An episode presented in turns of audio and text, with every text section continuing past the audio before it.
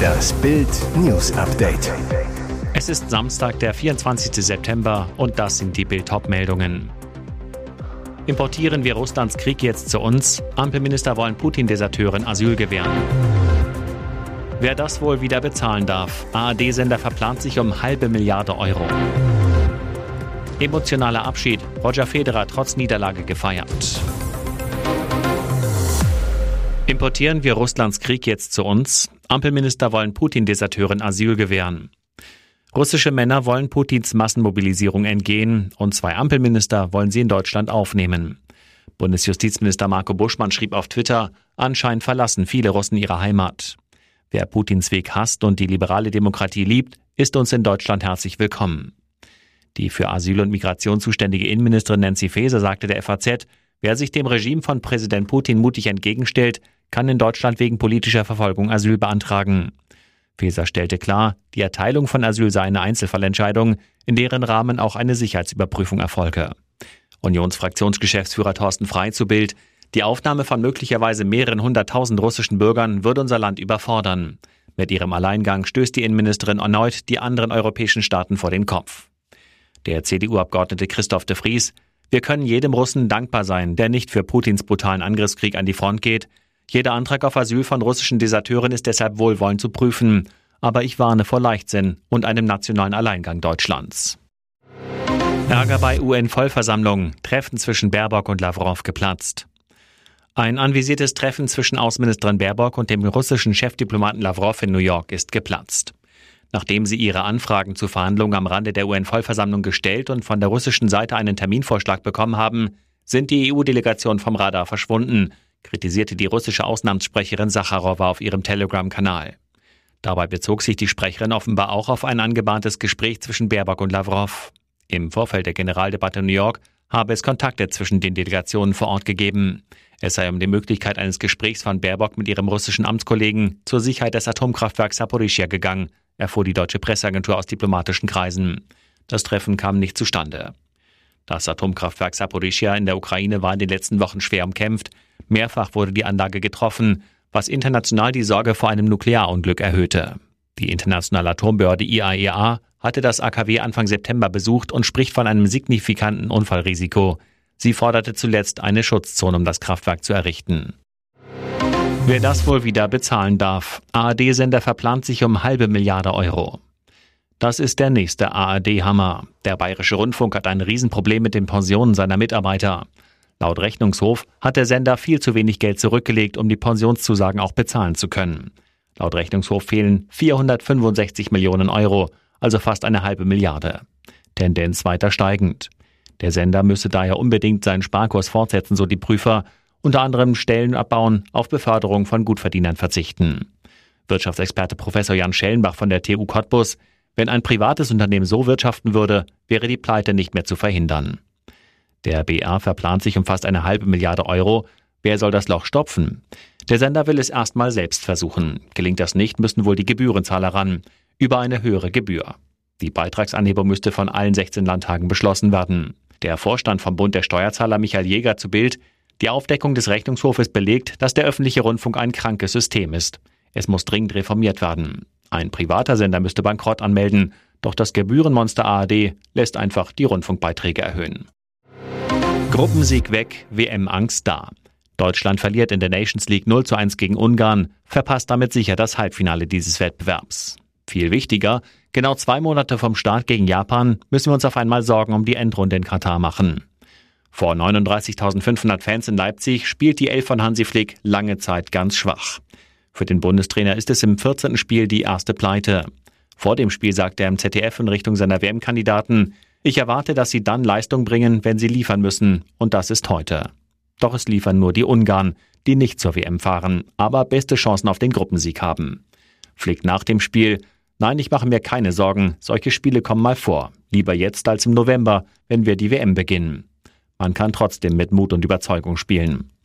Weiter geht's am Montag in Wembley, Dort wartet England, das am Freitagabend in Italien ebenfalls 0 zu 1 verlor und damit in die B-Liga absteigt. Für beide geht's dann nur noch ums Prestige und für Flick und seine Jungs im vorletzten Test darum, endlich in WM-Form zu kommen. Jede Menge Tränen bei Federers emotionalem Abschied, selbst Nadal weint. Eine einzigartige Karriere ist Geschichte. Roger Federer hat zum letzten Mal in seiner Profilaufbahn den Tennisschläger geschwungen. Beim Lever Cup unterlag er im Doppel an der Seite seines langjährigen Rivalen Rafael Nadal, dem amerikanischen Duo Sock Tiafoe, mit 6 zu 4, 6 zu 7 und 9 zu 11 im Match-Tiebreak.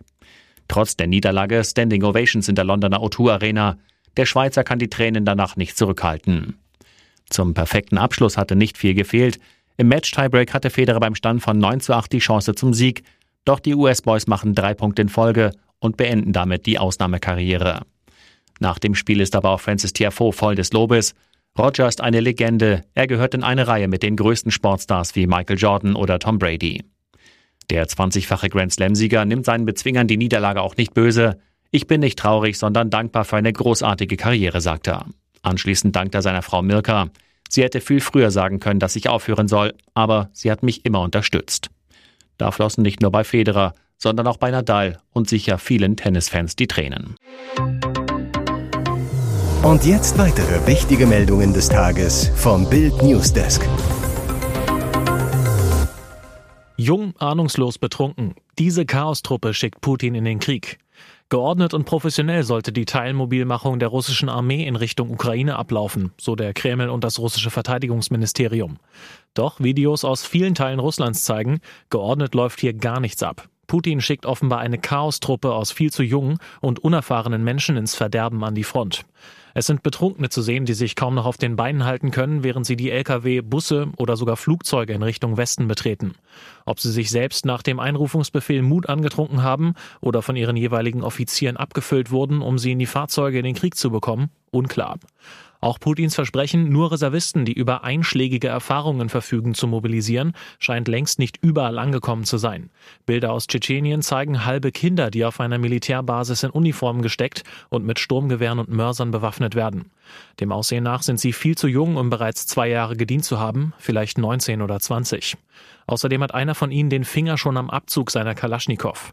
Ein absolutes No-Go unter Soldaten und Zeichen, dass dieser noch nie gelernt hat, eine Waffe zu bedienen und ahnungslos in den Krieg geschickt wird. Neue Entwicklung im Fall um Wilderer Andreas S. Platzt jetzt der Prozess um den Doppelmord von Kusel? Wirbel um einen Antrag der Familie von Jasmin B. Die Polizistin war zusammen mit ihrem Kollegen erschossen worden, mutmaßlich von Wilderer Andreas S. Jetzt fordern die Anwälte der Angehörigen mindestens 48.000 Euro Schmerzensgeld. Das Problem, der Antrag würde den Prozess stark in die Länge ziehen, im schlimmsten Fall droht er zu platzen. Die Anwälte der Familie B begründen den Antrag für die Eltern und die beiden Schwestern. Ihr Alltag ist zusammengebrochen. Es ist unklar, ob sie je wieder arbeitsfähig sein werden.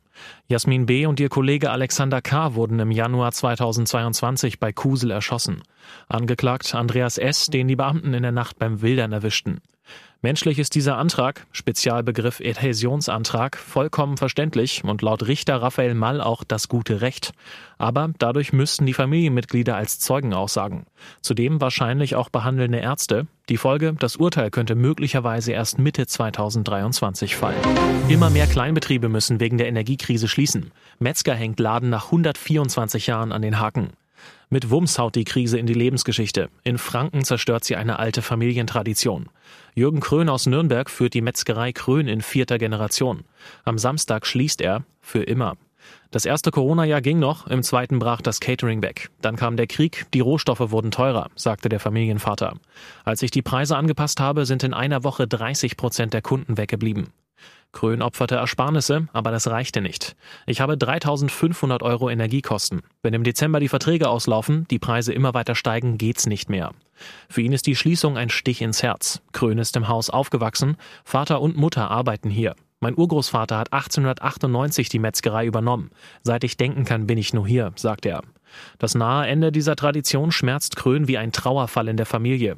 Es ist furchtbar, das ist viel mehr als eine Arbeitsstelle. Die Metzgerei ist wie ein Geschwisterkind. Ich habe hier sprechen und laufen gelernt. Was Krön jetzt macht? Ich werde Angestellter. TV-Überraschung. Gutenberg wird Jauch-Nachfolger. Megahammer im TV. Statt Günther ja auch moderieren im Dezember Thomas Gottschalk und Ex-Minister Karl Theodor zu Gutenberg den Jahresrückblick Menschen, Bilder, Emotionen, schreibt RTL in einer Pressemitteilung. In diesem Jahr wird die Sendung am Sonntag, dem 11. Dezember um 20.15 Uhr ausgestrahlt. Laut RTL sollen zu Gutenberg und Gottschalk für die große thematische Bandbreite der Sendung von Unterhaltung über Gesellschaft bis Weltpolitik stehen. Erst kürzlich war bekannt geworden, dass die Kölner und der frühere Wirtschafts- und Verteidigungsminister zusammenarbeiten werden. Der 50-Jährige soll als Moderator durch Streaming-Dokus führen.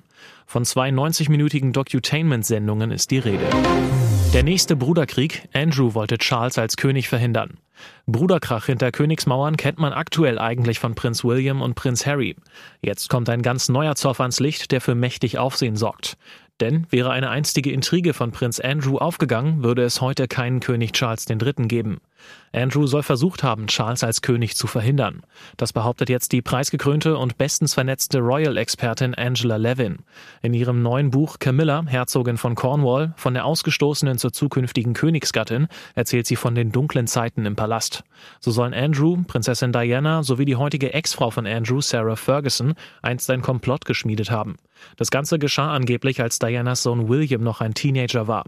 Doch die Queen soll vom Drängen Andrews verstört gewesen sein. Aus heutiger Sicht war Andrews Vorhaben natürlich ein derber Schuss in den Ofen. Die Queen blieb noch jahrelang am Leben und auf dem Thron sitzen. Sie hielt noch an den letzten Tagen ihres Lebens an ihrer Pflicht als Monarchin fest. Weitere spannende Nachrichten, Interviews, Live-Schalten und Hintergründe hört ihr mit Bild TV Audio. Unser Fernsehsignal gibt es als Stream zum Hören über TuneIn und die TuneIn-App auf mehr als 200 Plattformen, Smart Speakern und vernetzten Geräten.